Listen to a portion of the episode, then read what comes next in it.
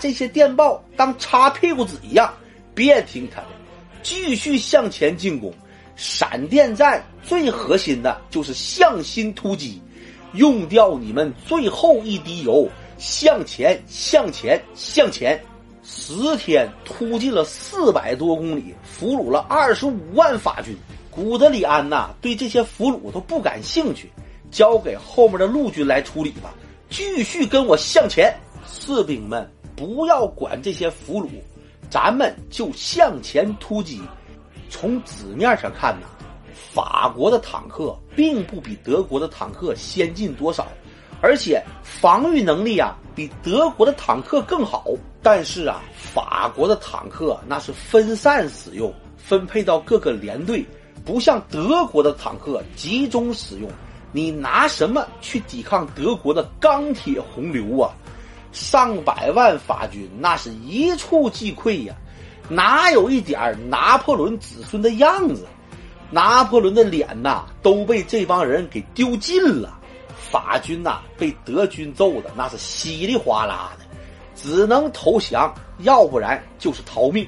等到古德里安马上就追到敦刻尔克的时候，前面三十四万英法联军就要被古德里安一口吃下的时候，古德里安接到了希特勒的命令，停止进攻。这个时候啊，德国的装甲集团军呐，油已经不够了，弹药也告急了，所以古德里安没办法停止了进攻。于是英国人一顿神操作。就发生了敦刻尔克大撤退，小胡子为什么要停止进攻，成了二战的千古之谜。法国三十九天就挂了，法国打完了，下一个就轮到了苏联。一九四一年六月二十二日，小胡子启动了巴巴罗萨计划，德国的钢铁洪流杀向了苏联大地。古德里安现在是第二装甲集团军司令，他也是这次袭击苏联的开路先锋。古德里安还是那套战术，闪电战，向心突击。他汲取了拿破仑的教训，一开始就杀向了莫斯科，五天狂奔了三百二十公里，消灭苏军三十六万，并且拿下了斯莫棱斯克。这个。可是莫斯科的南大门，刚开始的苏联呐和其他欧洲国家没有任何分别，直接被德国的这套闪电战呐打蒙圈了。苏联人呐根本不抗揍，总司令部斯大林那里都不知道发生了什么。他们想得到前线的战况啊，得收听德国的广播。你说这个事儿搞不搞笑？古德里安脑子里就一个想法：狂飙突进，拿下莫斯科，这就是奇功一件。这个时候的古德里安呐，那眼珠子都瞪圆了，在他的眼里只有莫斯科，没有第二个地方。就在这个时候，希特勒叫停了古德里安，让他挑头去打基辅会战。古德里安呐，就跟希特勒说。元首啊，现在莫斯科要紧，基辅那个破地方留着他，以后收拾。现在就是莫斯科，莫斯科，莫斯科。但是希特勒这种偏执狂是听不进其他意见的，古德里安也杠不过他，没办法，只好挑头。基辅会战呢，消灭苏军六十六万，取得了巨大胜利。但是失去了进攻莫斯科的良机，苏联呐已经在莫斯科和莫斯科的外围构成了坚固的防御阵地。战术上虽然取得了胜利，但是这个基辅会战在战术上是个败招。今天呐，好多人对这个事儿进行了讨论，有些人认为呢，消灭敌人的主力这个才是王道，有些人认为呀。拿下莫斯科才是王道，就算斯大林跑了，对俄罗斯人抵抗的信心来说，那就是一个沉重的打击。反正啊是各有各的理，但是基辅会战呐，给莫斯科保卫战赢得了时间，最佳的进攻时间已经失去了。德国再把攻击方向定在了莫斯科，德国人的好运气就算结束了。在苏联战场上，古德里安也被闪了一下腰。最开始的时候啊，古德里安就明白莫斯科拿不下来了，时间在跟我们赛跑，苏联的冬天就要来临了，我们的后勤补给呀还不够，冬装还没有准备，于是。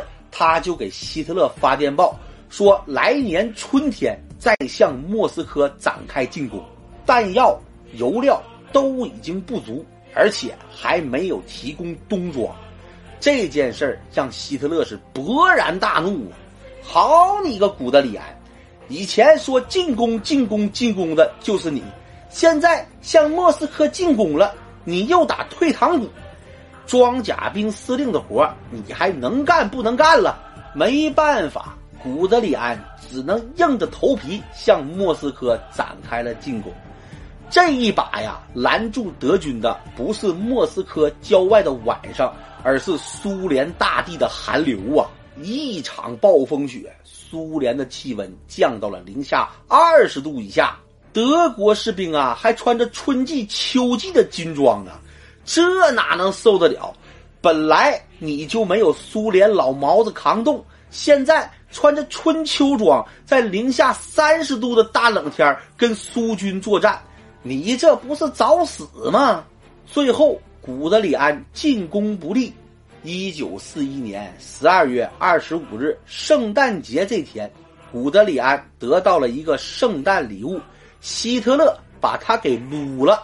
最后，苏联人一个反击就把德军打退了一百公里呀！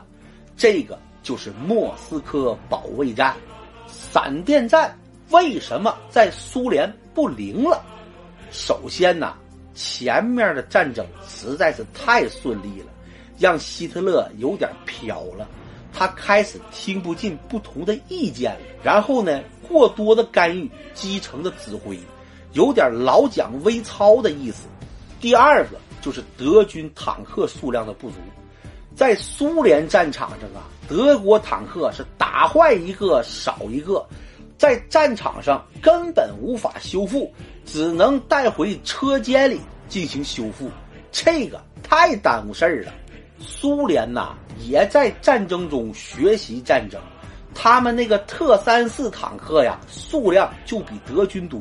而且是本土作战，苏联前几年搞了几个五年计划，工业实力那不是白给的，生产特三四坦克那真不叫事儿。第三，苏联毛子他不是波兰人，不是法国人，他有一个名震四海的外号——战斗民族。苏联人敢于跟德国人死磕。苏联大兵那也是左手伏特加，右手波波沙，不比你德国兵差。后来呀，古德里安再度出山，那已经是二战末期的事儿了。这个时候的德国呀，已经是王小二过年，一年不如一年了。古德里安还是一个倔主，跟希特勒呀有很大的分歧。后来希特勒忍不了了，又把古德里安给撤了。到了一九四五年的五月十日，古德里安呐被盟军俘虏，在监狱里啊吃了三年牢饭，后来呢就给释放了。到了一九五四年，六十八岁的古德里安与世长辞，闪电狂魔就这样走完了他不平凡的一生。关于古德里安的故事，今天就讲到这里，谢谢大家，我们下期再见。